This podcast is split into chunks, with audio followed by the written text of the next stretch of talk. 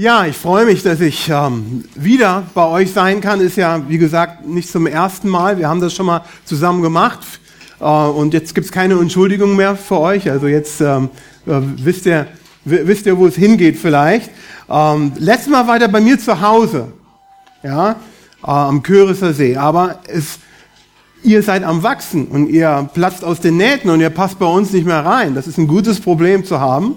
Und ähm, ja, ich, äh, ich möchte euch liebe Grüße bestellen von Wort des Lebens Köriser See. Meine Kollegen haben mir das noch aufgetragen, liebe Grüße zu bestellen. Wir haben jetzt morgen kommt auch da eine Freizeit hin, eine, eine Frauenfreizeit von aus Wolfsburg. Und ähm, da sind die Kollegen auch mit be beschäftigt. Auch herzliche Grüße von meiner Familie, die leider nicht dabei sein kann. Nun, wir, ich habe gerade von zu Hause gesprochen. Ähm, ihr wart bei mir zu Hause das letzte Mal, aber wir sind wir hier nicht zu Hause und dennoch ist unser Thema diese Woche äh, Beziehungen zu Hause. Ja, obwohl wir jetzt hier an einem ähm, fremden, neutralen, schönen Ort sind, äh, werden wir äh, hoffentlich die Zeit nutzen können, so ein bisschen äh, uns äh, damit zu beschäftigen, wie Beziehungen zu Hause funktionieren können. Nun, wie ich das so gerne mache, für mich persönlich zunächst mal äh, versuche ich mir Dinge ähm, ein bisschen ähm, zu mogeln, indem ich mir die versuche äh, leichter zu merken. Und ähm, jetzt geht mein Klicker nicht, weil ich nicht anhabe. Kleinen Moment. Jetzt kommt er.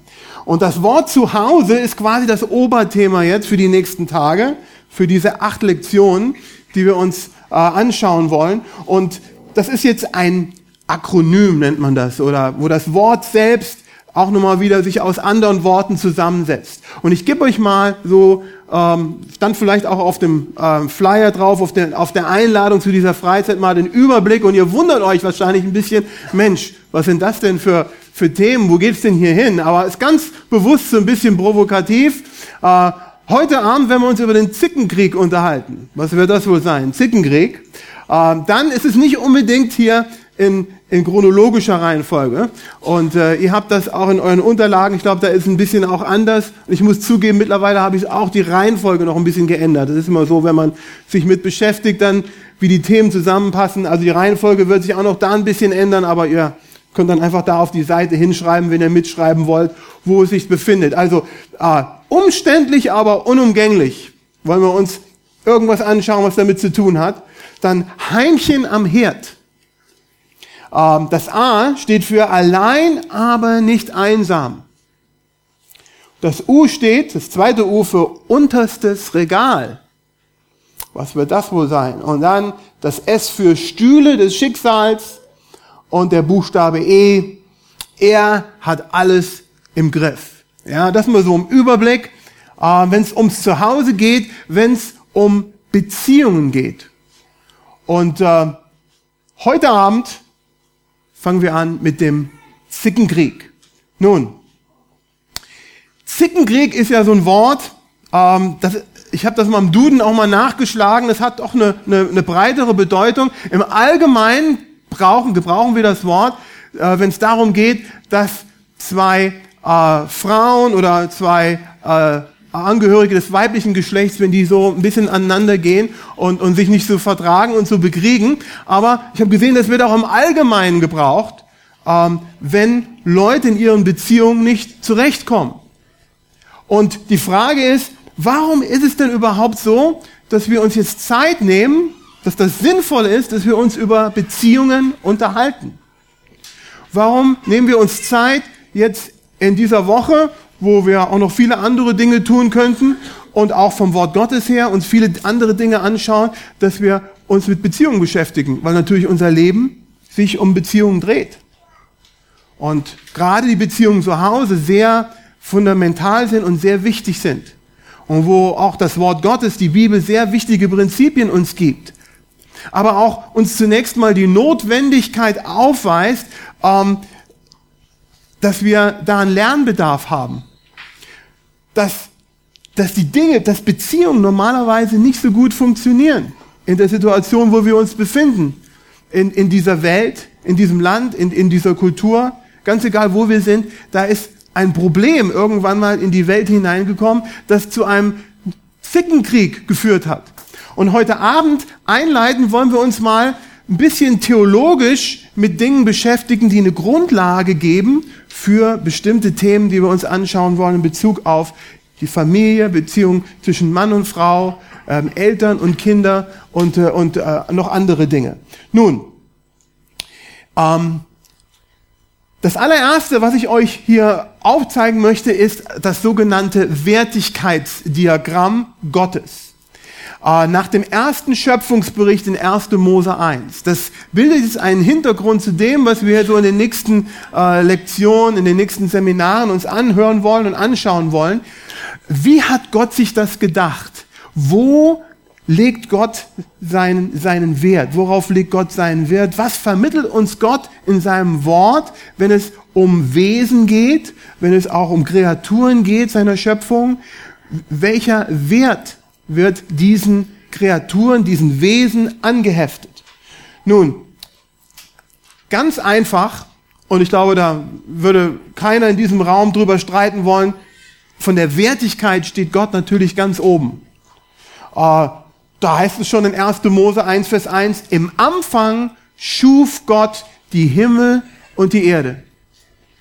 Ja, da war zunächst mal nur ein Wesen, das ewig existierende Wesen das Wesen, das die, den allerhöchsten Wert, der allerhöchste Wert beizumessen ist, der überhaupt im Universum zu finden ist. Aber wenn wir dann weiterlesen, und ich bin mir sicher, dass uns das auch jetzt ziemlich geläufig ist, den meisten von uns zumindest, zumindest ist das dann ähm, ein weiteres Wesen geschaffen wurde von dem, von dem ähm, großen Wesen Gott. Und da heißt es in 1. Äh, Mose 1, Vers 27, und Gott schuf den Menschen nach seinem Bild. Nach dem Bild Gottes schuf er ihn als Mann und Frau schuf er sie. Wir sehen, dass Mann und Frau geschaffen wurden auf einer Ebene und sie wurden nach dem Bilde Gottes geschaffen. Also wo da so ein, so ein Abglanz ist, wo von hier was durchsickert, von hier nach da auf diese Ebene. Aber ganz klar haben wir hier das Geschöpf und hier haben wir den, den Schöpfer. Nur ich bin mir sicher, bisher habe ich nichts irgendwie Neues vermittelt oder Ungewöhnliches vermittelt. Ähm, und äh, was wir dann auch sehen, aber nicht in dieser Reihenfolge, in diesem ersten Schöpfungsbericht in 1. Mose, war nämlich so, dass ähm, dass die, äh, die, die Tiere zuerst geschaffen wurden, aber die wurden geschaffen, ähm, wird berichtet in, in Vers 28, und Gott segnete sie und Gott sprach zu ihnen, seid fruchtbar und vermehrt euch und füllt die Erde und macht sie euch untertan und herrscht über die Fische des Meeres und über die Vögel des Himmels und über alle Tiere, die sich auf der Erde regen. Also wir sehen hier eine bestimmte Zuweisung, dass die Menschen, Mann und Frau, sich nun die Tiere untertan machen sollen. Herrscht darüber. Und es gibt einige Worte im Hebräischen, in dem äh, dieser Bericht ursprünglich geschrieben wurde, die von Herrschen sprechen. Und hier das, das Wort, das hier gebraucht wird, ist wirklich mit, mit Gewalt herrschen, wirklich untertan machen, sich, sich zu, zu eigen, etwas zu eigen machen. Ja, man, wenn man sich das Bild nicht vorstellen würde, würde man vielleicht auch jemanden sehen, so ein Dompteur mit einer Peitsche, ja, der, der sich Tiere untertan macht. Und da wird in dem Geschöpfungsbericht eine ganz klare Wertigkeit kommt drüber. Wie, wie viel Wert sind diese Wesen? Natürlich Gott hat den allergrößten Wert, aber Mann und Frau, der Mensch, einen sehr großen Wert, weil sie im Bilde Gottes geschaffen sind und nun äh, die Tiere. Nun, Jetzt hat das oben sich ein bisschen verändert und ich, ist vielleicht ein bisschen klein für die, die ganz hinten sitzen, aber steht drüber jetzt das Organisationsdiagramm Gottes. Das Organisationsdiagramm Gottes nach dem zweiten Schöpfungsbericht, 1. Mose 2. Da wird uns gezeigt und erläutert, wie Gott sich das Rollenverständnis vorstellt. Nun, jetzt gleich mal erstmal auseinanderzuhalten. Da ist einmal auf der einen Seite eine Wertigkeit und auf der anderen Seite haben wir auch eine Rolle. Grundsätzlich dürfen die beiden nicht, nicht vertauscht werden, verwechselt werden. Wir werden sehen, dass, es, dass dieses Organisationsdiagramm Wir können es auch eine Hierarchie nennen, dass die vielleicht auch ein bisschen uns erinnert an das Wertigkeitsdiagramm. Aber grundsätzlich sind das zwei verschiedene Dinge. Der Wert, den Gott einer, seiner Schöpfung beimisst und dann die Hierarchie, die er sich vorgestellt hat, damit diese Schöpfung funktioniert. Nun, da auch keine Überraschung, steht ganz oben Gott. Ähm, wieder auch hier in 1. Mose Kapitel 2, Vers 7a, da bildete der Herr. Also Gott ist derjenige, der hier bildet oder schafft. Und dann sehen wir den Mann. Den Mann als nächstes zunächst nächstes Mal allein auf dieser Ebene. Gott bildete den Menschen aus Staub vom Erdboden und hauchte in seine Nase Atem des Lebens und so wurde der Mensch eine lebende Seele. Nun ist sehr wichtig zu verstehen, dass in der, in der hebräischen Sprache das Wort ähm, hier für Mensch, ich, das gleiche ist wie für Mann. Ich weiß nicht, wie es im Russischen ist, aber im Englischen ist das auch so, man and man, ja. Ähm, also das gleiche Wort. Und zunächst mal könnten wir meinen, er redet ja nur, er redet von den Menschen, wie in, in 1. Mose 1, dass er äh, die Menschen geschaffen hat, sowohl Mann als auch Frau. Aber wenn wir natürlich weiterlesen, merken wir, dass er tatsächlich nur hier wo so ein bisschen reingezoomt wird und wir ein bisschen näher rangehen in der Lupe, wie Gott denn im Einzelnen das gemacht hat, sehen wir im, in diesem zweiten Schöpfungsbericht, dass Gott zunächst den Mann geschaffen hat. Und dass da ein, ein zeitlicher Unterschied war, dass zunächst der Mann geschaffen wurde und dann, wie wir jetzt sehen werden, dann auch die Frau. Also chronologisch, zeitlich nach, danach, nachdem der Mann geschaffen wurde. Und Gott, der Herr, sprach, es ist nicht gut, dass der Mensch allein sei. Ich will ihm eine Hilfe machen, die ihm entspricht. Also zunächst mal war da der Mann, der übrigens von Gott einen Auftrag bekommen hat, ähm, schon gesa ihm gesagt wurde, ja, mach dir diese Erde untertan und äh, das sind Tiere, du sollst den Tieren den, äh, den, den Namen geben. Und während der Mann seine Aufgabe erfüllte, wusste Gott schon, dass es nicht gut ist, dass der Mensch alleine ist. Und er hatte schon äh, vorher entschlossen, das ist ganz klar, dass er das schon, äh, schon lange Zeit beschlossen hat, aber hier wird uns das vermittelt und sagt, ich will ihm eine Hilfe machen. Er ist ganz alleine. Und der Adam, wo wir dann erfahren, das ist sein Name, der, der Name dieses Mannes, der ging von Tier zu Tier und hat dann vielleicht gemerkt, Mensch, da ist ein Esel und das ist eine Eselin. Und er hatte wahrscheinlich die Kapazität gehabt, einfach so aus der dünnen Luft konnte er irgendwelche Namen ziehen. Also äh, ist eigentlich erstaunlich. Äh, wir sind irgendwie manchmal darauf angewiesen, selbst in unserer Kreativität vielleicht uns auf andere Dinge zu begründen. Aber der Adam war wohl in der Lage, so einfach ein Tier anzuschauen und ihm wurde auch Sprache mitgegeben von Gott und er konnte dann einfach so ein Tier benennen. Da war ein Esel, da war eine Eselin, da war ein Löwe, da war eine Löwin. Ja, da war ein Hund, da war eine Hündin. Und der Adam merkte sogar selber, Mensch, da, das sind immer so zwei, die zusammengehören. Und bevor der Adam das wusste, gemerkt hat, dass, dass ihm da eigentlich ein Gegenüber fehlt, hat Gott das natürlich gewusst. Und Gott das schon von Anfang an eingeplant. Und Gott sagt, es ist nicht gut, dass der Mensch allein sei. Ich will ihm eine Hilfe machen. Und dann sehen wir, wie das dann vonstatten ging. Da ließ Gott der Herr einen tiefen Schlaf auf den Menschen fallen sodass er einschlief. Und er nahm eine von seinen Rippen und verschloss ihre Stelle mit Fleisch. Und Gott, der Herr, baute die Rippe, die er von dem Menschen genommen hatte, zu einer Frau und er brachte sie zum Menschen. Also, der Mann war ein funktionierendes, lebendiges Wesen. Gott sorgte dafür, dafür, dass er einschlief. Und während der Mann schlief, nahm er einen Teil seines Körpers und schuf daraus die Frau. Das ist ziemlich erstaunlich. Die Frau ist also, ist irgendwie ein Feedback? Die Frau kommt also vom Mann. Nun, wir könnten sagen, ja, okay, das war halt so gewesen, aber wir sehen, wenn wir das Wort Gottes lesen, wenn wir die Bibel lesen, dass das sehr, sehr bezeichnend ist. Und dass es in dieser jüdischen Kultur damals sehr wichtig war, wer zuerst kam und wer aus wem hervorgegangen ist.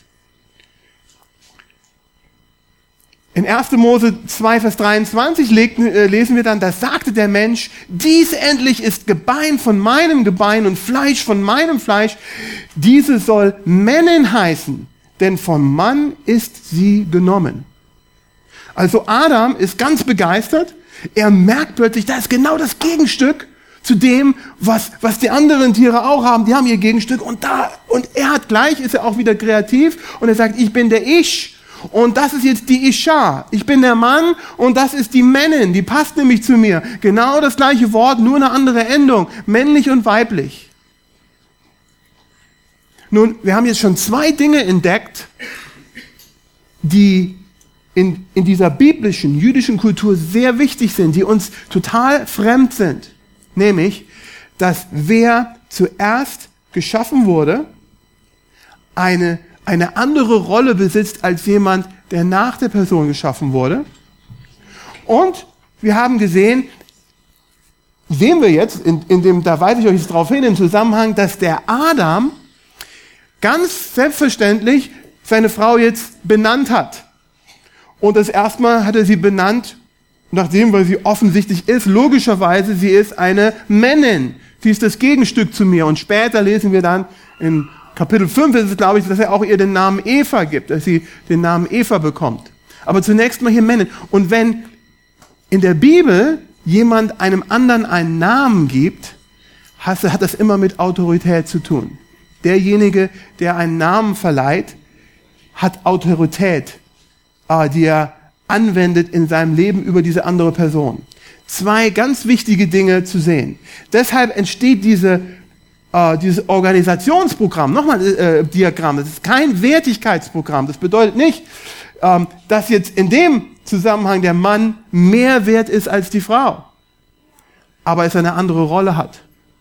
Und wir werden gleich noch ein bisschen erfahren, wo, äh, in welche Richtung das geht, warum er eine andere Rolle hat. Nun, ähm, und dann sehen wir natürlich auch, dass die Tiere da äh, dazugehören, ähm, die dann äh, haben wir eben auch schon gesehen, äh, ganz klar auch von der Wertigkeit unter den Menschen sind. Ja, also das ist die Struktur, die Hierarchie, die Gott sich vorgestellt hat. Gott steht ganz oben, dann ist der Mann, der das Sagen hat, und, die, äh, und dann darunter steht die Frau, und unter den beiden, Mann und Frau, die sollen sich die Erde untertan machen und auch die Tiere untertan machen, darunter stehen die Tiere. Nun, Unsere nächste Folie, da steht oben drüber, die Perversion von Gottes Organisationsdiagramm. Also die Verzerrung oder die Ver Verdrehung von Gottes Organisationsdiagramm. Und wann ist das passiert? Während des Sündenfalls. Und das ist das nächste Kapitel in 1. Mose 3. Und das ist sehr interessant mal zu sehen, was jetzt hier passiert ist. Und ich weiß, dass ihr da nicht unbeleckt seid, dass ihr diese Geschichten kennt, äh, äh, dass ihr äh, mit, mit dem Sündenfall vertraut seid, ähm, dass er bestimmt das auch gut nachvollziehen konnte, was ich euch gesagt habe, wie die Wertigkeit ist und wie das Organisationsdiagramm ist. Aber wenn man es so im Einzelnen mal nicht mal anschaut, ist das faszinierend, was eigentlich beim Sündenfall geschehen ist. So sollte es sein, wie wir es jetzt da noch sehen. Gott, Mann, Frau, Tiere. Was ist passiert? Das ist verdreht und das ist verdreht beim Sündenfall. Schauen wir uns das mal an. Das Tier, ja, war, hatte ja eine bestimmte Stellung wie die Gott sich vorgestellt hatte. Und Gott sprach, lasst uns Menschen machen in unserem Bild, uns ähnlich. Sie sollen herrschen über Fische des Meeres und über die Vögel des Himmels und über das Vieh und über die ganze Erde und über alle kriechenden Tiere, die auf der Erde kriechen. Also, die Tiere sind ganz unten auf der Skala. Die Menschen sollen herrschen über die Tiere und haben somit auch äh, äh, ähm, eine ähm, ein, ein, eine andere Rolle natürlich als die Tiere. Nun, was passiert aber mit dem Tier? Da sagte die Schlange zur Frau, das Tier fängt plötzlich an zu sprechen und fängt an, die Frau zu beeinflussen. Keineswegs werdet ihr sterben. Wovon redet die Schlange? Gott hatte vorher gesagt, ich gebe euch einen, eine, ein Gebot. Ihr könnt zunächst mal euch vergnügen im Garten, wo ich euch hingestellt habe. Ihr könnt von allen Bäumen essen und genießen, von den Früchten aller Bäume, aber bis auf einen Baum, das ist der Baum der Erkenntnis des Guten und Bösen, von der Frucht dürft ihr nicht essen. Und wenn ihr davon esst, an dem Tag, an dem ihr davon esst, werdet ihr sterben. Das hatte Gott ihnen gesagt. Insbesondere hatte Gott das dem Adam gesagt. Das wird uns nämlich geschildert, dass der Adam diese Information von Gott bekommen hat. Aus irgendeinem Grund wird uns nicht gesagt, dass die Eva dabei gewesen ist. Und äh, äh, ist schon interessant, komme ich gleich nochmal drauf zurück, dass das nicht so vermittelt wird. Da sagte die Schlange zu der Frau, keineswegs werdet ihr sterben, sondern Gott weiß, dass an dem Tag, da ihr davon esst, eure Augen aufgetan und ihr sein werdet wie Gott. Die Schlange, die ganz unten sein sollte, schiebt sich nach oben und verdrängt Gott von der Position, wo er sein sollte. Ihr werdet sein wie Gott erkennen Gutes und Böses. Und die Frau sah, dass der Baum gut zur Speise und dass er eine Lust für die Augen und dass der Baum begehrenswert war, Einsicht zu geben. Und sie nahm von der Frucht und aß. Da fragt man sich, wie kann das denn sein, dass die Frau diese Dreistigkeit besessen hat? Die hätte es doch wissen müssen. Nun, in einem Zusammenhang Uh, und ich habe euch immer nur so Auszüge gegeben und ihr kennt die Geschichte, dass da, dass da einiges äh, schief gelaufen ist. Ja, die, die Frau hatte zum Beispiel gesagt, nein, aber wir dürfen doch den Baum, von dem Baum gar nicht essen. Wir dürfen den noch nicht mal anrühren, hat sie gesagt. Nun, ähm, davon hatte Gott eigentlich nichts gesagt. In dem Bericht steht drin, dass Gott dem Adam gesagt hat, du, ihr dürft von allen Bäumen essen, nur von der Frucht des Baumes, der Erkenntnis des Guten und Bösen. Den, den, da dürft ihr nicht von essen. Und als dann die, die Schlange die Frau konfrontiert und sagt, ah, äh, äh, ess doch davon, dann sagt sie, nein, den dürfen wir noch nicht mehr anrühren. Man fragt sich, wo kommt das her? Wo kommt diese zusätzliche Information her? Ist das irgendwas unterschlagen worden vorher? Oder könnte es sein, dass die Frau sich das selber ausgedacht hat? Wir wissen es nicht. Wir müssen zugeben, wir wissen nicht, wo, wo das herkommt. Ich könnte mir aber vorstellen, dass die Frau, weil das nämlich auch nicht geschildert wird, nicht die Information direkt von Gott bekommen hatte, sondern der Mann vorher, als er noch alleine existierte, die Information bekam und ihm schon gesagt wurde, er soll sich die Erde untertan machen, er soll über die Erde herrschen, er hat jetzt eine Gehilfin und er muss jetzt seine Gehilfin einweihen und er muss die jetzt orientieren. Und ich stelle euch das mal vor, der Mann, der jetzt versucht zu erklären, okay, pass mal auf, Eva, du, du, äh, kannst von allen Bäumen essen. Ja, darf ich denn von dem Baum essen? Ja, darfst du essen. Von dem? Ja, darf ich essen. Von dem auch noch? Ja, darfst du essen. Ah, ähm, und äh, und äh, was ist denn mit dem? Da, nein, von dem. Also oh, darfst du nicht essen. Da darf ich nicht. Da darf ich nicht jetzt hingehen, wie ich jetzt die anderen Früchte nehme und das Ding jetzt so nehmen und dann essen. Da, nein, nein, nein. Rühr den noch nicht mal an. Ja, es kann gut sein, dass das von Adam kam. Ja, einfach nur um sicherzustellen, dass seine Frau nur nicht das tut. Rühr den noch nicht mal an. Ich weiß es nicht, aber ich muss zugeben, so wie Kommunikation manchmal in der Ehe so läuft, ähm, kann ich mir das gut vorstellen. Ja? Nun, das ist so ein, so ein, Argument aus dem Schweigen, gebe ich zu. Das ist nicht so, das ist nicht so äh, direkt, wo wir einen Vers haben, wo uns das gesagt wird. Aber wir haben jetzt eine interessante Sache, die sich ergibt, die Dynamik hier. Es geht nämlich weiter. Die Frau aß davon und sie gab ihrem Mann bei ihr und er aß. Und da darf man nicht so schnell drüber hinweglesen. Wenn wir uns nämlich diese Geschichte anschauen, Kapitel 3 geht nämlich los, da haben wir zunächst mal nur zwei Akteure, zwei Charaktere. Da ist die Schlange und da ist Eva. Und dann zum, zum allerersten Mal in Kapitel 3 in Vers 6b plötzlich taucht der Mann auf und sie gab ihr Mann bei ihr und er aß. Wo war denn der Mann die ganze Zeit? als die Eva sich mit der Schlange unterhalten hat. Er war bei ihr.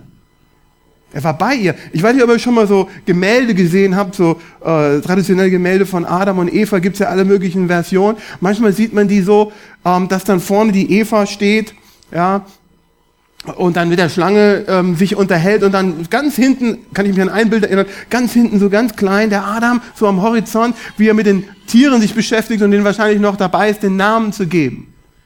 Aber das Wort Gottes schildert die Situation gar nicht so. Der stand die ganze Zeit daneben. Und ich habe mal eine Wortstudie gemacht, gefragt, kann das sein, wir benutzen ja das Wort bei ihr? Manchmal so, ja, die gehören zusammen, ja, also er ist bei ihr und sie ist bei ihm oder so, wie das heute so. Äh, kann das äh, vom Hebräischen sein? Nein, das bedeutet immer, der ist physisch da. Der war, der stand daneben. Da fragt man sich, wie kann das denn sein? Seine Frau wird von der Schlange angesprochen, wo sie eigentlich die Schlange beherrschen sollte und er auch die Schlange beherrschen sollte und er hält die Klappe. Er steht die ganze Zeit daneben und sagt nicht ein Wort. Und lässt die ganze Sache sich zu entwickeln, ihren Lauf nehmen. Und, und ich habe den Eindruck, dass er einfach steht und so eine abwartende Haltung mal sehen, was passiert. Nun, ich kann mich in diese Lage auch gut reinversetzen, ja, als Mann. Ähm, wenn meine Frau, die Amerikaner, äh, Amerikaner, Amerikanerin ist und auch ähm, mittlerweile schon ein bisschen besser Deutsch spricht, aber ähm, das doch eine etliche Jahre ge gebraucht hat, bis sie so sich einigermaßen gut verständigen konnte, ja, wir so nach Real oder so ein großes Kaufhaus reingegangen sind und meine Frau vielleicht irgendwie zur Information gehen äh, wollte und irgendwas reklamiert hat, die gleich hinging und anfing, sich da einen abzubrechen und ich habe so eine Situation erlebt, wo ich dann sage, okay, was, ich stehe einfach daneben und muss erstmal jetzt mal sehen, was will denn meine Frau jetzt einfach und, und eigentlich sollte ich derjenige sein, ja, der sie jetzt beschützt, ja, und sagt, ja, also es war so, meine Frau hat das und das gekauft und, und es folgendermaßen gewesen und meine Frau steht da und, und, äh, und sie bricht sich einen ab mit der deutschen Sprache. Und ich, ähm, und ich bin am Schwächeln. Und ich bin der Feigling, der erst mal abwartet, was jetzt mal ist. Denn es ist immer so unangenehm, wenn was reklamiert, wie werdet ihr darauf reagieren? Ja? Ähm, könnt ihr mir vorstellen, dass der Adam vielleicht auch schon so geschwächelt hat ähm, vor dem Sündenfall, bevor er eigentlich gesündigt hat. Und wir wissen ja, dass Sünde nicht einfach so aus dem Blauen kommt. Das ist ganz klar, das, wurde auch eben geschildert, ja, dass, dass die Frucht schön anzuschauen war, ja, das ist sehr, ja, das, die sah sehr mundig aus, ja, die sah sehr saftig aus. und das wird uns auch im Neuen Testament nochmal gesagt vom, vom Johannes, dass diese, diese Mechanismen da sind, dass Sünde nicht einfach, boom, auf uns reinprasselt, sondern dass da, dass da Dinge schon vorher passieren. Und ich möchte euch unterbreiten, dass die Sünde nicht bei der Eva angefangen hat sondern dass sie beim Adam angefangen hat. Und ich glaube, da gibt es Belege für, und die können wir, der Paulus, der greift das nämlich auf im Neuen Testament. Und wir werden sehen, wer ist denn dafür verantwortlich, was passiert ist. Die Eva wird nur bedingt verantwortlich gemacht. Der Adam wird dafür verantwortlich gemacht. Weil er da schon geschwächelt hat, stand daneben und hat nichts getan hat es geschehen lassen und dann, das wissen wir nicht. Ist auch wieder so eine theologische Frage. Oh, sie hat reingebissen und was war jetzt? Ist ihm durch den Kopf gegangen, wollte, wollte sie nicht verlieren. Er wusste, irgendwas ist jetzt passiert und, und hat sich gleich angeschlossen und hat auch hineingebissen in die Frucht. Ja, und er aß. Nun, was ist mit Gott? Ja, die Schlange hat das ja schon ihre Version von sich gegeben. Da sagte die Schlange zur Frau, keineswegs werdet ihr sterben, sondern Gott weiß, dass an dem Tag, da ihr davon esst, eure Augen aufgetan werden und ihr sein werdet wie Gott, erkennen Gutes und Böses. In anderen Worten, Gott will euch das nur das Gute vorenthalten. Er möchte nicht, dass ihr ihm Konkurrenz macht. Aber esst das ruhig mal, dann werdet ihr so sein wie er. Und die Frau sah, dass der Baum gut zur Speise, da haben wir es wieder, und dass er eine Lust für die Augen und dass der Baum begehrenswert war, Einsicht zu geben.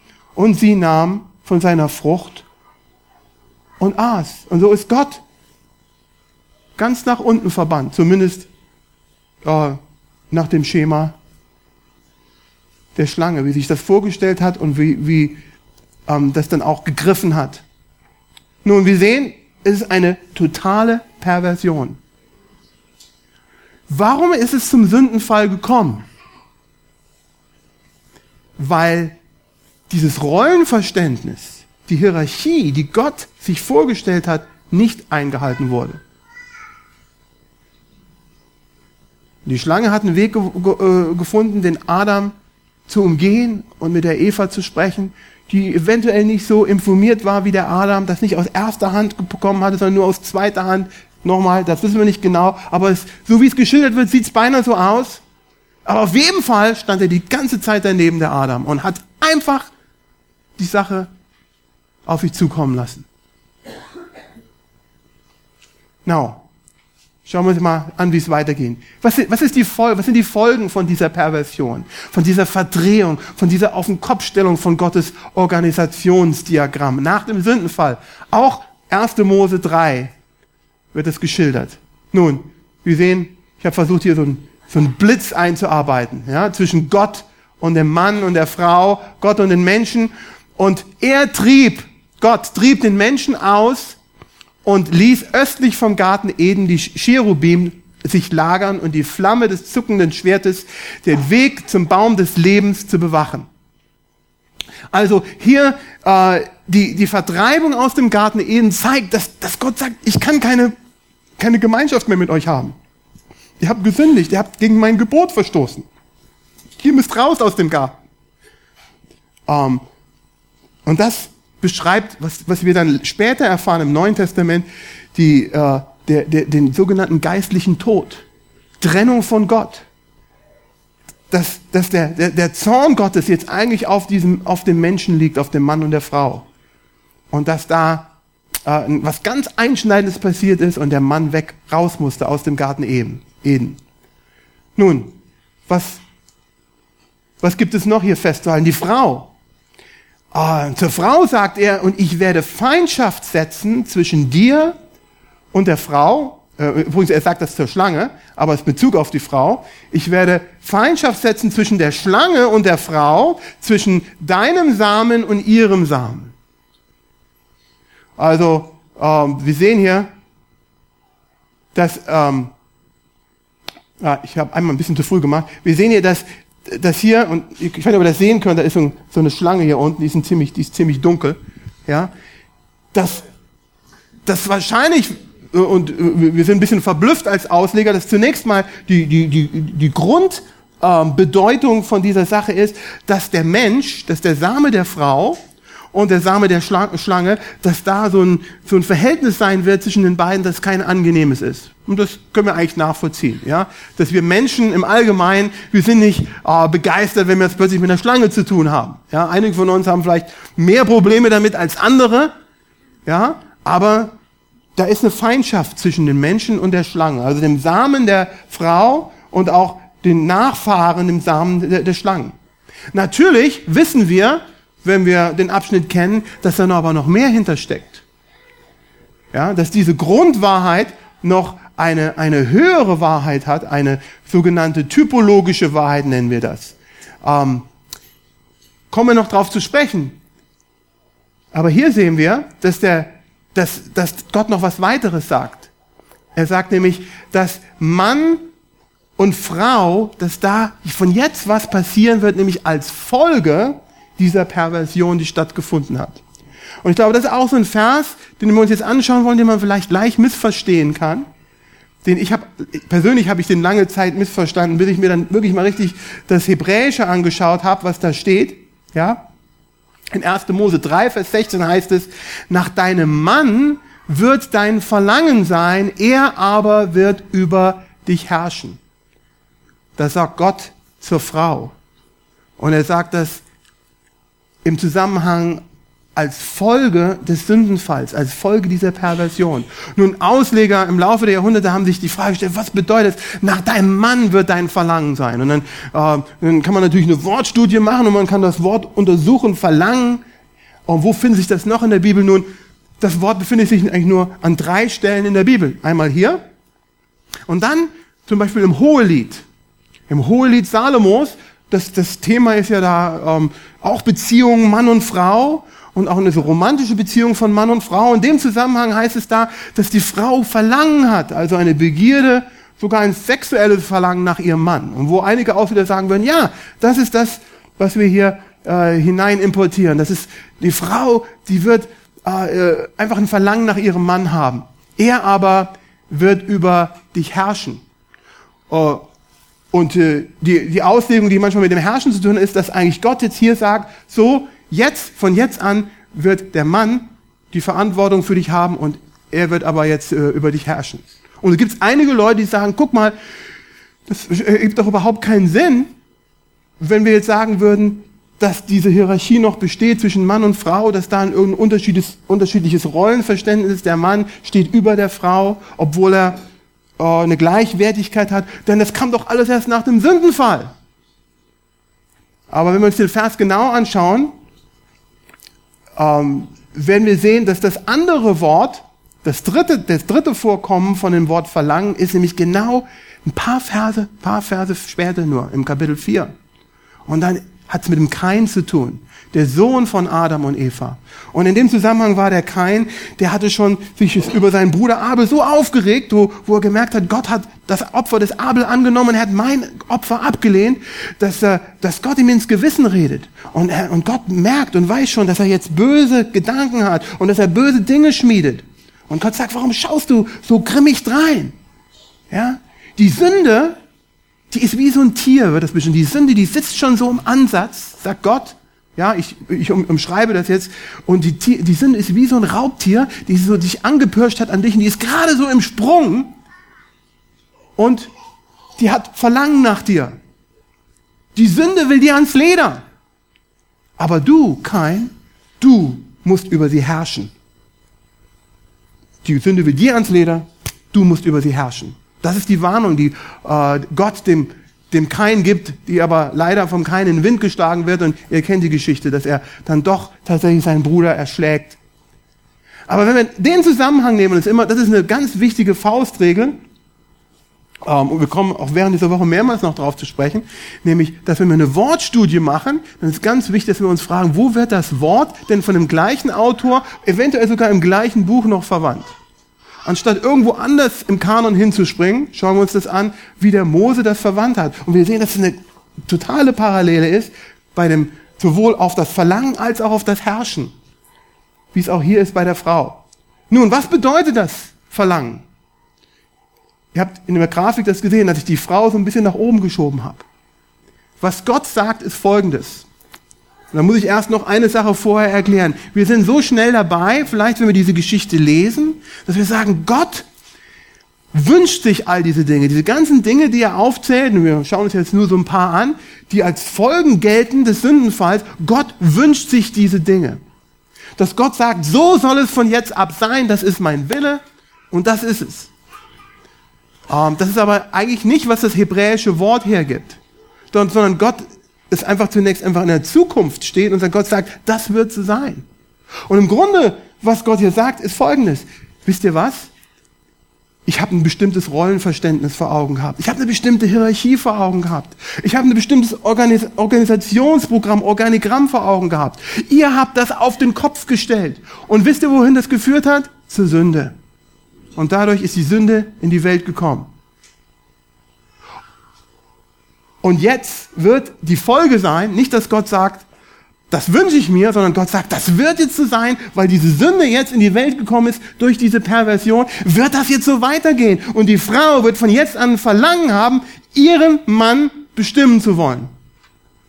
Und umgekehrt geht aber der Satz weiter, er aber, ist nicht was Gott sich wünscht, er aber, boom, er wird über sie herrschen. Er wird sie unterdrücken. Er ist der Starke, er ist der Pascha. Das ist, was Gott hier sagt. Ja? Nicht, dass das ein, ein, ein, ein Herrschen sein soll, wie, wie, wir uns das wünschen, sondern es ist ein, das ist dieses Wort, das gebraucht wird, ist das Endresultat, dass jemand unter, unter, unterjocht wird, dass jemand unterdrückt wird. Ich glaube, es ist sehr wichtig zu verstehen. Nun, Nochmal, ganz kurze Wiederholung. Was haben wir denn jetzt verstanden?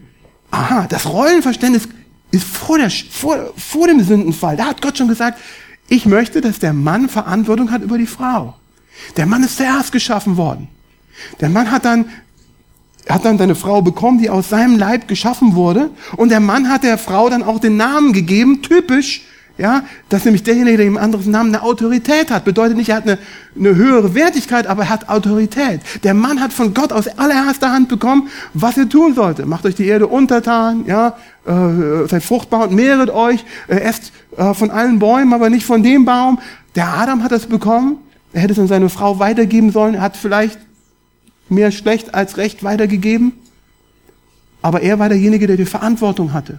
Und seine Frau ist seine Gehilfin. Das ist auf den Kopf gestellt worden und ich sage Gott, das ist jetzt die Folge vom Sündenfall. Nämlich der Kampf der Geschlechter, der Zickenkrieg. Der Zickenkrieg ist damals ausgebrochen. Und seitdem haben wir dieses Muster, dass der Mann die Tendenz hat, die Frau zu unterdrücken nicht diese gottgewollte Verantwortung zu übernehmen, sie zu beschützen, sich zwischen die Schlange und die Frau zu stellen und sagen, Schlange, warum redest du so mit meiner Frau? Ich habe es doch direkt von Gott gehört, was Gott gesagt hat. Warum erzählst du mir die, diese Sachen, warum erzählst du ihr diese Sachen? Das hätte er tun sollen. Er hat seine Frau beschützen sollen. Das war das richtige Rollenverständnis. Nun, jetzt, was passiert ist, die Frau will versuchen, den Mann zu beeinflussen, den, über den Mann zu herrschen und der Frau und der Mann natürlich, weil er andere Kapazitäten hat, kommen wir noch drauf zu sprechen, wenn wir den 1. Petrus anschauen, der Mann, der, der, der Starke ist und die Frau, das schwächere Geschlecht, unterdrückt sie. Und dann sehen wir das, zieht sich durch, durch die, Kirche, durch die Kirchengeschichte, durch die Weltgeschichte, wo der Mann immer wieder die Frau unterdrückt hat. Und natürlich dann der Zickenkrieg, wir sind momentan so in unserer Gesellschaft, dass es, dass es in die andere Richtung geht. Ja, dass die Frau sich, Frau sich wehrt und sagt, lang genug haben wir das ausgehalten. Diese Unterdrückung, ja? Und die Feministen sagen, jetzt ist Zeit, dass wir die Männer unterdrücken. Genau andersrum, ja? Nun, das ist natürlich nicht, nicht die Lösung, wo wir hin müssen. Aber wir müssen einmal verstanden haben, wie war es von Anfang an gedacht, was ist passiert und nun, wie geht's weiter? Nun, der Mann unterdrückt seine Frau und bringt sie wieder an den Ort, wo sie sein soll, aber mit Gewalt. Und das ist nicht gedacht von Gott. Nun, ganz schnell das Wertigkeitsdiagramm Gottes in Christus. Jesus Christus ist gekommen als der zweite Adam, hat sein Heil gebracht und sein Heil angeboten. Und für diejenigen, die, äh, die das angenommen haben, im Glauben angenommen haben, hat Gott einen ganz anderen Plan. Das ist, geht wieder zurück zu dem, ähm, was Gott auch schon von Anfang an äh, sich gedacht hat. Ja? Gott, wo da die Trennung war zwischen den Menschen, bietet Versöhnung an. Versöhnung zwischen Gott und den Menschen, aber auch, ja, Römer 5, Vers 11, nicht allein aber das, sondern wir rühmen uns auch Gottes durch unseren Herrn Jesus Christus, durch den wir jetzt die Versöhnung empfangen haben. Jesus Christus ist derjenige, der diese Versöhnung gebracht hat. Und diese Versöhnung erstreckt sich auch zu Mann und Frau. Dass jetzt das Potenzial da ist, dass auch Mann und Frau in einer Beziehung leben können, wie sie ursprünglich gedacht war. Nach dem ursprünglichen Wertigkeitsprogramm Gottes oder Diagramm Gottes. Denn ihr alle, die ihr auf Christus getauft worden seid, Galater 3, Ihr habt Christus angezogen. Da ist nicht Jude noch Grieche, da ist nicht Sklave noch Freier, da ist nicht Mann, nicht Frau, denn ihr alle seid einer in Christus Jesus, schreibt der Paulus. Also, da ist nicht Mann noch Frau. Meint der Paulus, dass es keine Männer und Frauen mehr gibt? Meint er damit, dass es keine Sklaven und keine Freien mehr gibt? Natürlich gab es noch Sklaven und Frei, gab es keine Juden und Griechen, natürlich gibt es die alle noch, aber er sagt, von der Wertigkeit her in Christus ja, sind, sind sie alle gleich. Man braucht nicht herabsehen auf die eine Gruppe oder auf die andere Gruppe.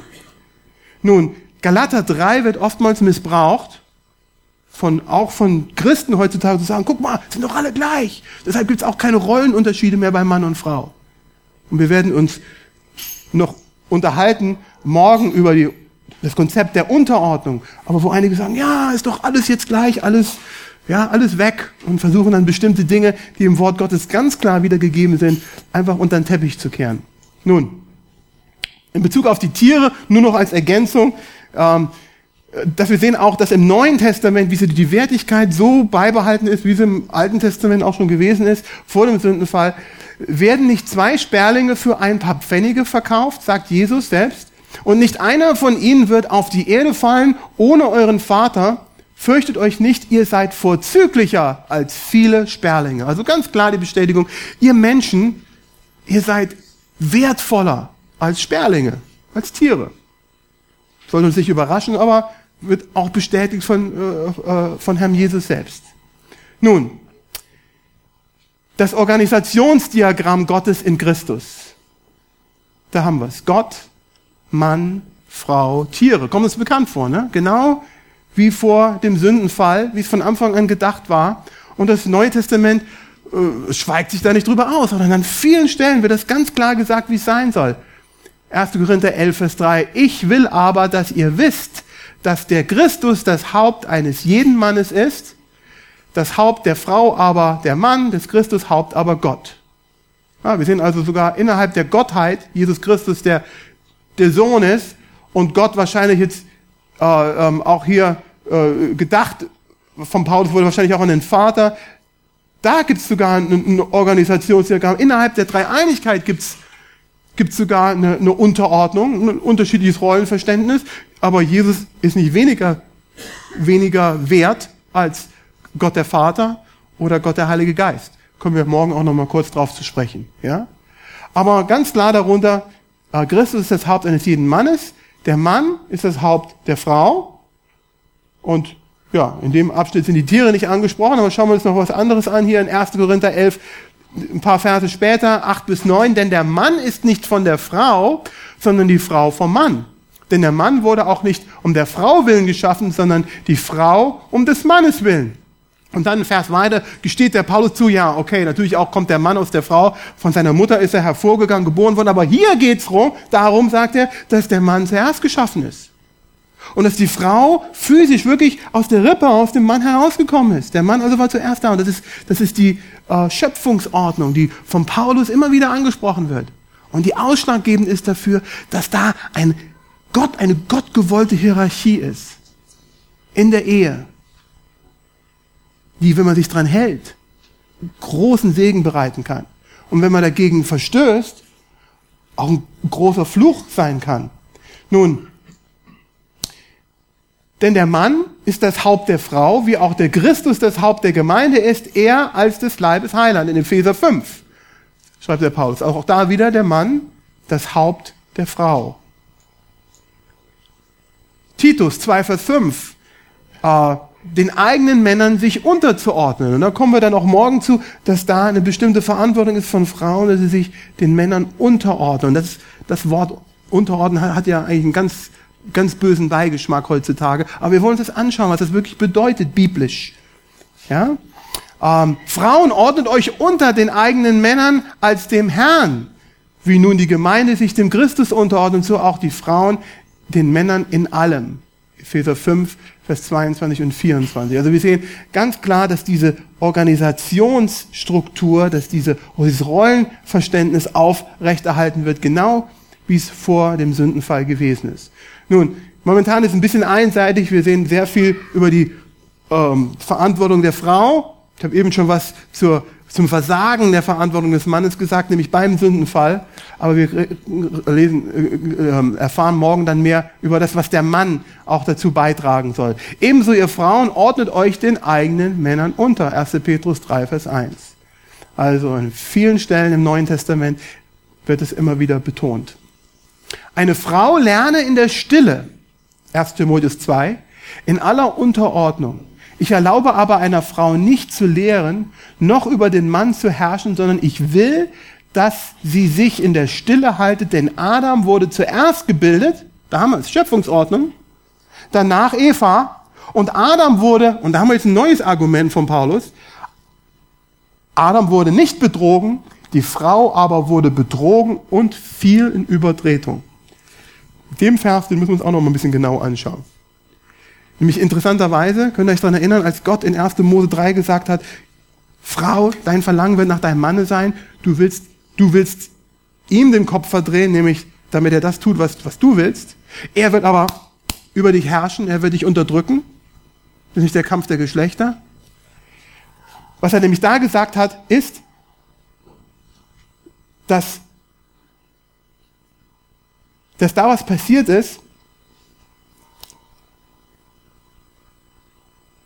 und der Grund, ich will es mal so sagen, dieser Vers wurde im Laufe der Geschichte und Kirchengeschichte oft von Männern missbraucht, und das, das ist das Verrückte, zusätzlich um die Frauen zu unterdrücken. Ich versuche das ein bisschen zu, zu erklären. Wie kann man das verstehen, wenn er sagt, und Adam wurde nicht betrogen, die Frau aber wurde betrogen und fiel in Übertretung? Da gibt's Auslegungen, die sagen, ja, die Frau, die rafft das nicht so. Die, die, die, die, die hat keine intellektuelle Fähigkeit, diese Dinge zu verstehen. Ja? Ja, der, also deshalb kann man der Frau irgendwie nichts anvertrauen. Und deshalb kann die Frau auch nicht, darf die auch nicht lehren.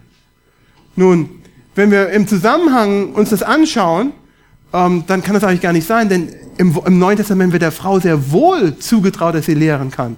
Aber im bestimmten Kontext, im bestimmten Zusammenhang, die Frau soll ihre Kinder lehren, äh, ältere Frauen sollen jüngere Frauen lehren. Nun, ich glaube, da gibt es auch noch einen Unterschied in der Bibel zwischen Lehren und Lehren. Hier redet er von ganz bestimmten Lehren. Aber es kann nicht sein, dass der Paulus der Frau eine Intelligenz abschreibt und abspricht und sagt, hey, ähm, das ist der Grund, die Frauen sind Dummchen und äh, die, die, sind, die neigen vielleicht dazu, leicht verführt zu werden. Schaut euch doch die Eva an. Nein, wenn wir uns genau den Vers mal anschauen, und da müssen wir auch so ein bisschen in die ursprüngliche Sprache reinschauen, das ist nämlich auf Griechisch geschrieben worden, ja. Und Adam wurde nicht betrogen, Eva aber wurde betrogen, und da ist sogar noch bei der Eva noch eine Vorsilbe vor dem äh, Betrogen. Das sehen wir übrigens in der Übersetzung, ist die Elberfelder, sehen wir gar nicht hier. Aber im Griechen ist das da. Also im Grunde, was er sagt, Adam wurde nicht betrogen, die Frau, die wurde aber so richtig betrogen. Und was er damit macht, ist eigentlich, dass er die Frau in Schutz nimmt. Wie kann denn jemand betrogen werden, wenn er nämlich, er hat nicht alle Informationen.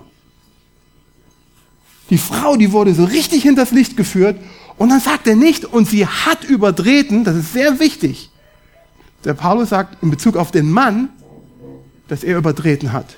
Die Frau, die fiel in Übertretung. Und ich weiß nicht, was euer Hintergrund ist und wo ihr herkommt, äh, kommt, äh, ähm, von der Prägung her.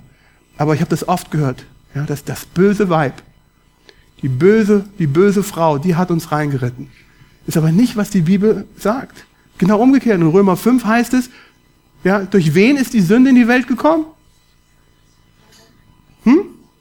Durch den Adam. Durch den Mann ist die Sünde in die Welt gekommen. In die Menschheit gekommen. Durch den Mann.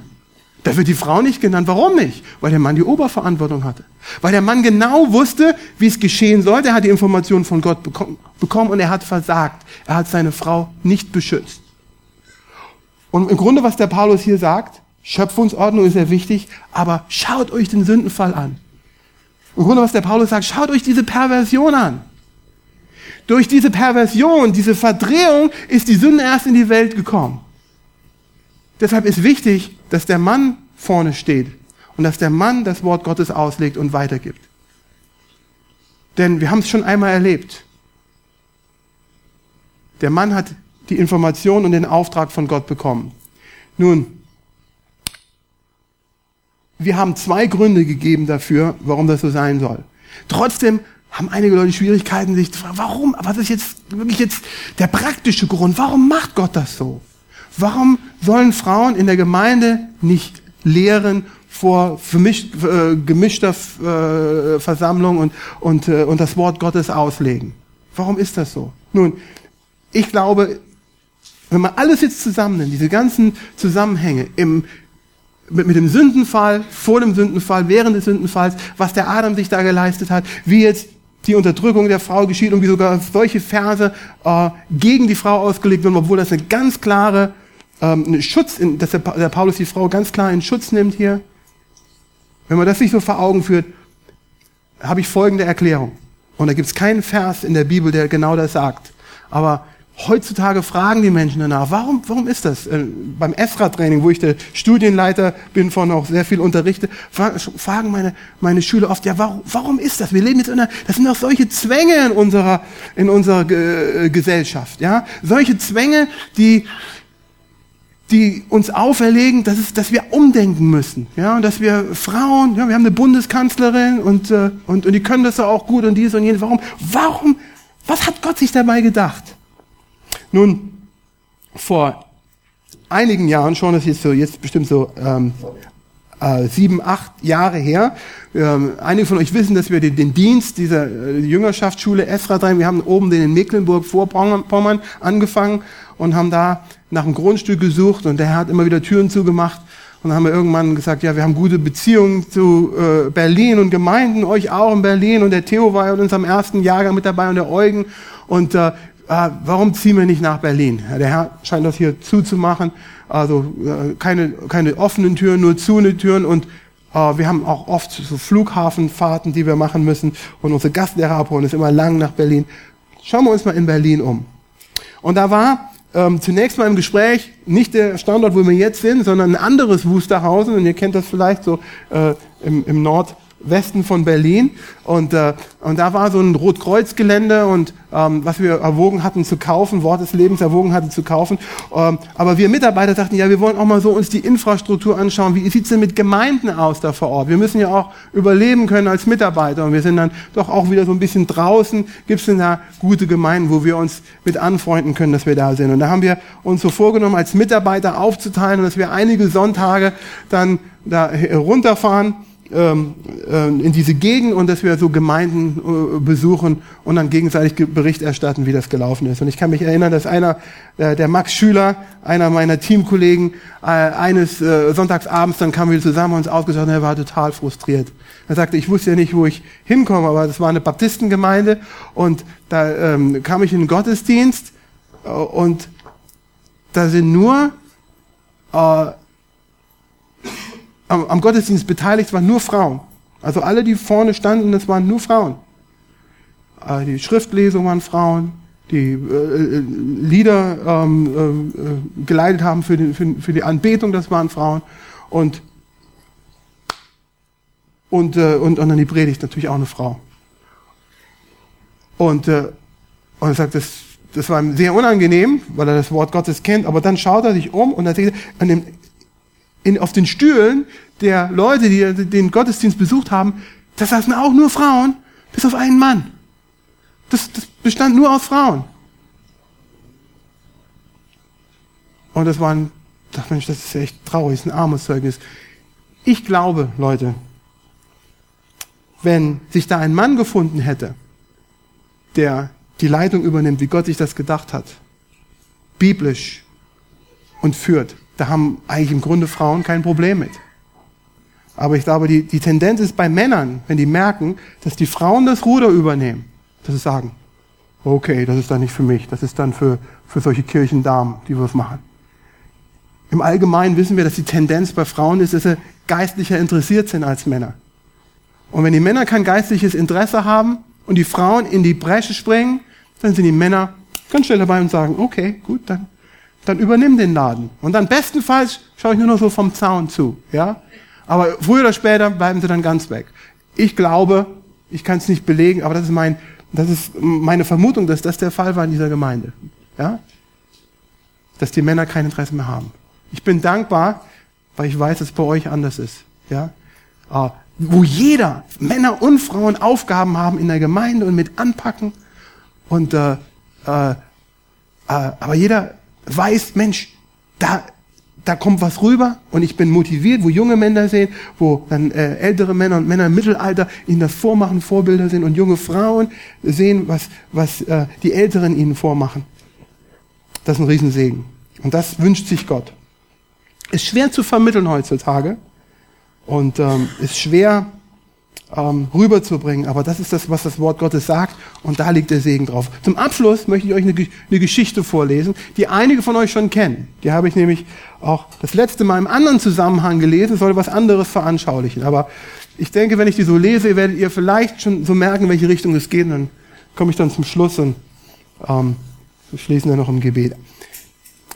Eines Tages beschlossen die Tiere, dass sie etwas Sinnvolles tun sollten, um den Problemen dieser Welt zu begegnen. Sie gründeten eine Schule. Auf dem Lehrplan stand Lauf, Klettern, Schwimmen und Fliegen. Um den Lehrplan am einfachsten umzusetzen, sollte jedes Tier jedes der angebotenen Fächer belegen. Die Ente war ein hervorragender Schwimmer, sogar besser als ihr Lehrer. Aber im Fach Fliegen zeigte sie nur ausreichende Leistungen und ihre Fähigkeit zu laufen war mangelhaft. Da sie ein langsamer Läufer war, musste sie das Fach Fliegen abgeben und nach der Schule länger bleiben, um das Laufen zu üben.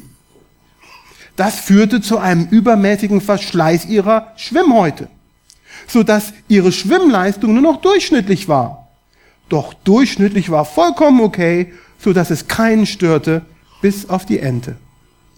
Das Kaninchen war ursprünglich Klassenbester, was das Laufen anging, doch nach einiger Zeit stellte sich ein nervöses Zucken in seiner Beinmuskulatur ein, weil es so viel Trainingszeit darauf verwendete, mit dem Schwimmunterricht mitzuhalten. Das Eichhörnchen war ein ausgezeichneter Kletterer, doch zeigte sich im Flugunterricht sehr frustriert, weil seine Lehrer von ihm, sein Lehrer von ihm erwartete, dass es vom Boden anstatt vom Baum startet. Die Überbelastung bescherte ihm ein steifes Bein, so dass er im Kletterunterricht nur eine drei und im Laufen sogar eine vier bekam. Der Adler entpuppte sich als Sorgenkind zeigte aber eiserne Disziplin, wenn man bedenkt, dass er sich normalerweise gar nicht gerne anpasst. Beim Klettern war er immer der Erste und vor den anderen Tieren in der Baumspitze. Er bestand allerdings darauf, es auf seine eigene Art und Weise zu tun. Eine Ente ist eine Ente und nur eine Ente. Sie wurde geschaffen, um zu schwimmen und nicht um zu laufen. Ein wenig zu fliegen, aber bestimmt nicht um zu klettern. Ein Eichhörnchen ist ein Eichhörnchen. Und ausschließlich dieses. Es ist seine Stärke, dem Klettern, äh, es, ist, es ist aus seiner Stärke, dem Klettern herauszunehmen und von ihm zu erwarten, dass es schwimmt oder fliegt, wird das Eichhörnchen zum Wahnsinn treiben. Ein Adler ist ein majestätisches Geschöpf in der Luft, aber nicht bei einem Wettlauf. Das Kaninchen wird ihn darin jedes Mal schlagen, es sei denn, der Adler hat Hunger.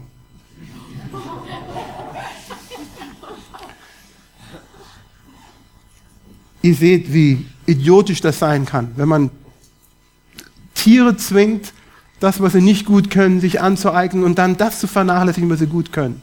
Und damals habe ich dieses, diese Geschichte gebraucht, um zu zeigen, wir haben verschiedene Gaben. Jeder von uns hat von Gott Gaben bekommen und es ist wichtig, dass wir diese Gaben entfalten. Es ist manchmal wichtig, dass man sich auch auf Dinge konzentriert, die man nicht so gut kann, aber es ist wichtig, dass man seine Gaben entfaltet. Aber sowas ähnliches passiert heute in unserer Gesellschaft. Ja, wo wir dieses Gender Mainstreaming haben, wo Männer, Männer werden immer weiblicher gemacht und, und Frauen werden immer männlicher gemacht, bis wir dann so einen Einheitsbrei haben. Und die Leute wissen nicht mehr, bin ich denn Männlein oder Weiblein oft, oftmals. Ja? Das Wort Gottes hat da eine ganz klare Antwort und gibt Prinzipien. Das sind Männer, so sollen Männer sich verhalten. Ah, das ist Mann sein. Das sind Frauen, so sollen Frauen sich verhalten, das, das, das ist Frau sein. Da gibt es bestimmt auch Grauzonen, es gibt Dinge, wo be, beide die, diese oder jenes machen können. Aber es wäre sehr, sehr töricht, das alles über Bord zu werfen, was das Wort Gottes sagt. Nun, ich weiß, dass im Allgemeinen ich euch nicht überzeugen brauche, aber es kann ja sein, ich kenne euch nicht alle, dass hier jemand hier drin sitzt und, und sich fragt, Mensch, ähm, so ist es doch nicht in dieser Welt. Ähm, deshalb war mir das wichtig, jetzt mal so als Hintergrund zu geben für die Dinge, die wir uns anschauen, ganz konkret im Wort Gottes. Und da wollen wir morgen mit weitermachen. Lasst uns zum Schluss noch aufstehen und, und dem Herrn reden.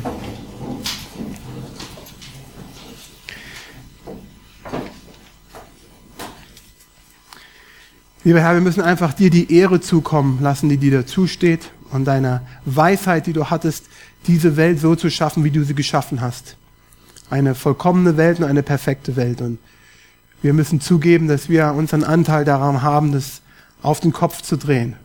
Und dass wir auch ähm, an den Folgen mit äh, knabbern und, äh, und auch immer wieder beeinflusst werden, das zu, so zu tun, wie der Böse, wie die Schlange sich das gedacht hat. Und ich möchte dich einfach bitten, dass du uns offene Ohren schenkst und offene Herzen schenkst. In, in den nächsten Tagen, wenn wir auf dein Wort schauen, wenn wir in dein Wort hineinschauen, dass wir diese Prinzipien entdecken in deinem Wort, die deine Weisheit sind, die wirklich einen Unterschied machen können in unserem Leben, in unseren Beziehungen, in unserem Zuhause. Ich möchte dich bitten, dass dein Wort uns verändert und dass wir, indem wir verändert werden von deinem Wort, auch das weitergeben an andere und auch andere verändern. Danke dir für diese Zeit in deinem Wort und möchte dich bitten, dass du den Abend noch segnest. Amen. Amen.